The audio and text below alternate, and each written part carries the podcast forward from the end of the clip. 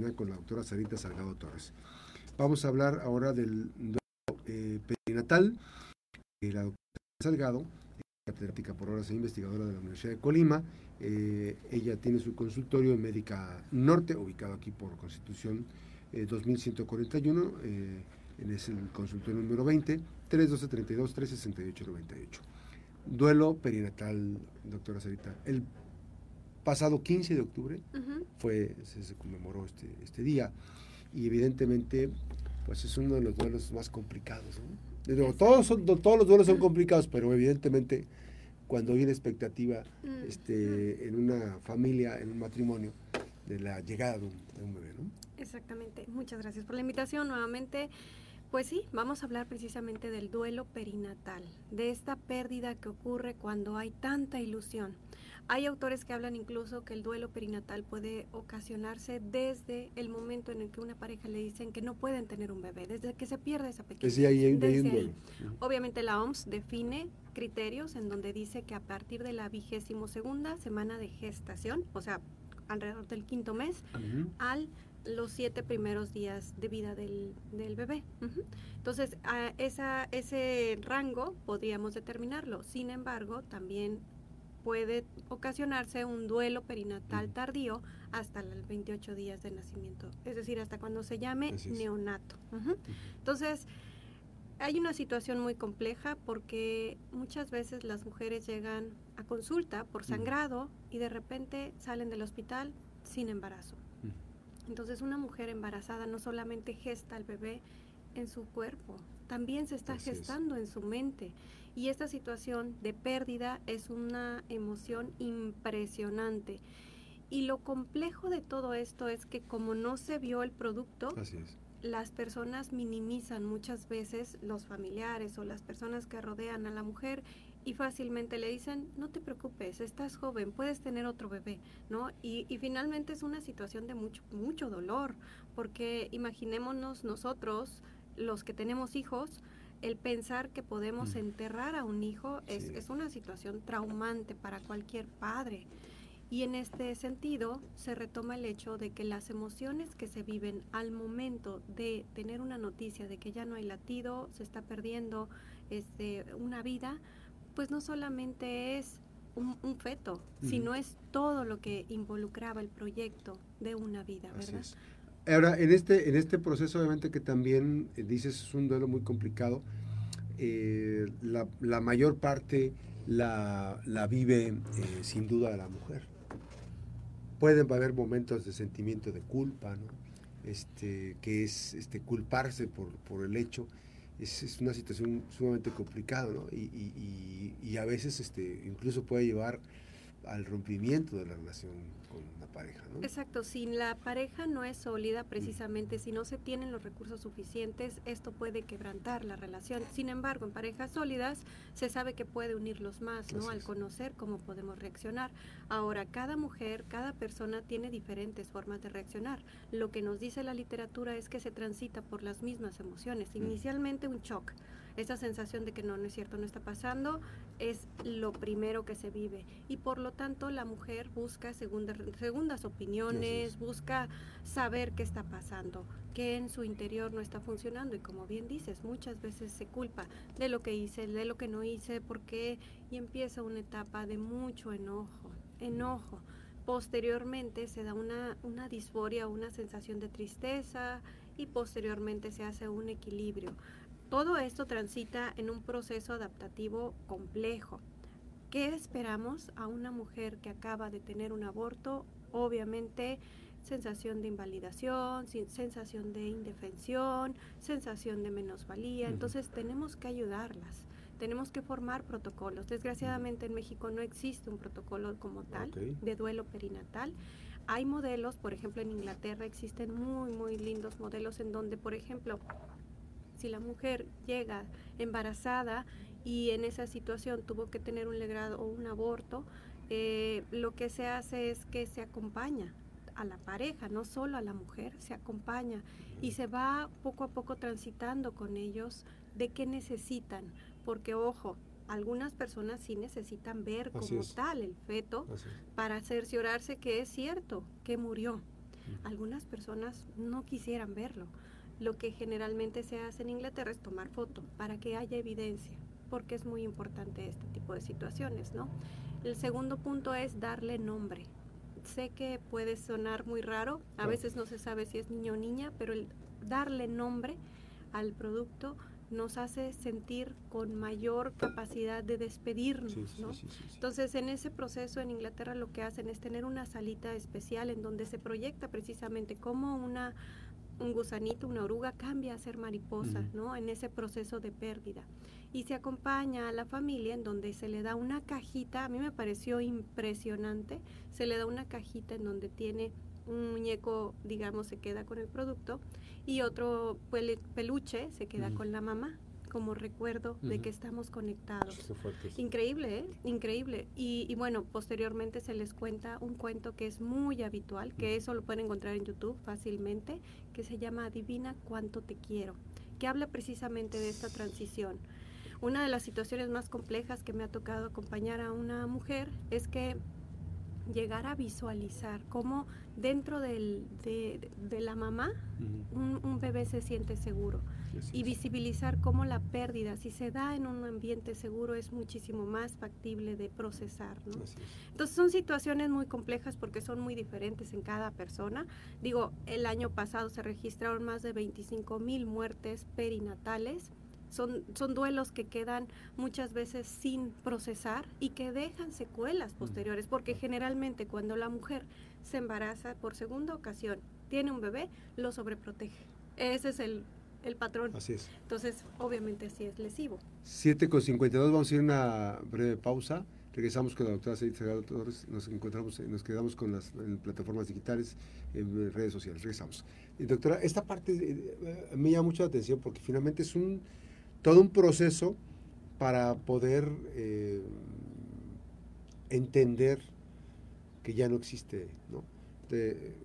se, me viene a la mente ahorita, por ejemplo, cuando es la primera cita que va uno con el ginecólogo acompañando a la esposa y los latidos del corazón, que es muy emblemático. Sí, sí. Sí, es el signo de vida, ¿no? es así como que está ahí algo que está creciendo. Y esa parte y ese dato del, del corazón es el que también anuncia que ya el producto murió, ¿no? Este, que ahora eh, hablamos del, del, eh, duelo perinatal eh, reconocido, digamos, este, como parte del que son vigésima, ¿qué es? La, la 22 semana. y, bueno, esto es complejo porque igual y puede ser antes, ¿verdad? No, es lo que te que te decir, porque hay muchas personas que no, llegan, este, ahí. no llegan ahí. Y es un shock que las mujeres viven cuando hay un sangrado muy abundante, ¿no? En las primeras semanas y este, tienen que hacerles el legrado. Evidentemente no es, no es por una cuestión de gusto, no es voluntario, sino tienen que hacerlo por, por salud, para, para también salvar la vida de la persona. Y este, obviamente que esas personas con un acompañamiento psicológico, pues se puede generar un, una, un fortalecimiento. Hay quienes a lo mejor pueden marcar toda su vida, se les pueden marcar toda su vida, ¿no?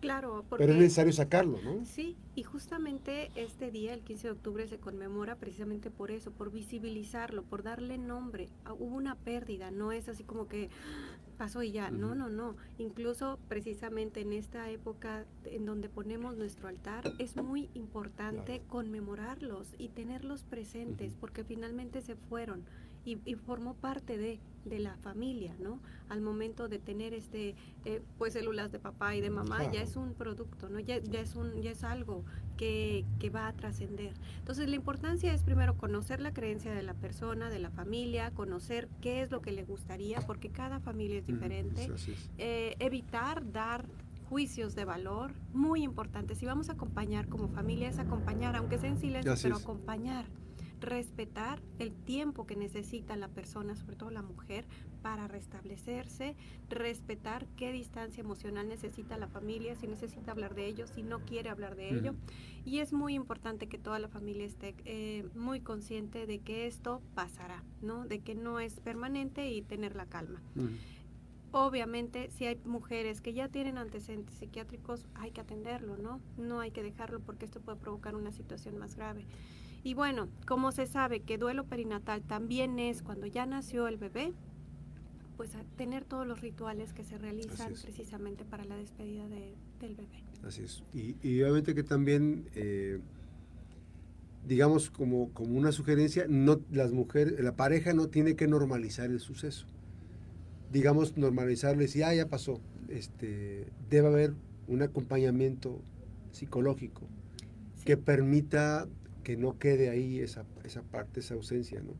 Y este, pues ayudar a que a superar ese, ese difícil momento. No, basta con hacerse fuertes. No, no, y, y en ese sentido también quisiera abonar esta parte de que cuando hay abortos, incluso voluntarios, hay secuelas. Y es muy importante que la pareja acompañe y que, y que de alguna manera tengan como una reestructura, porque la culpa es una emoción que nos lleva directo a la depresión. Así es.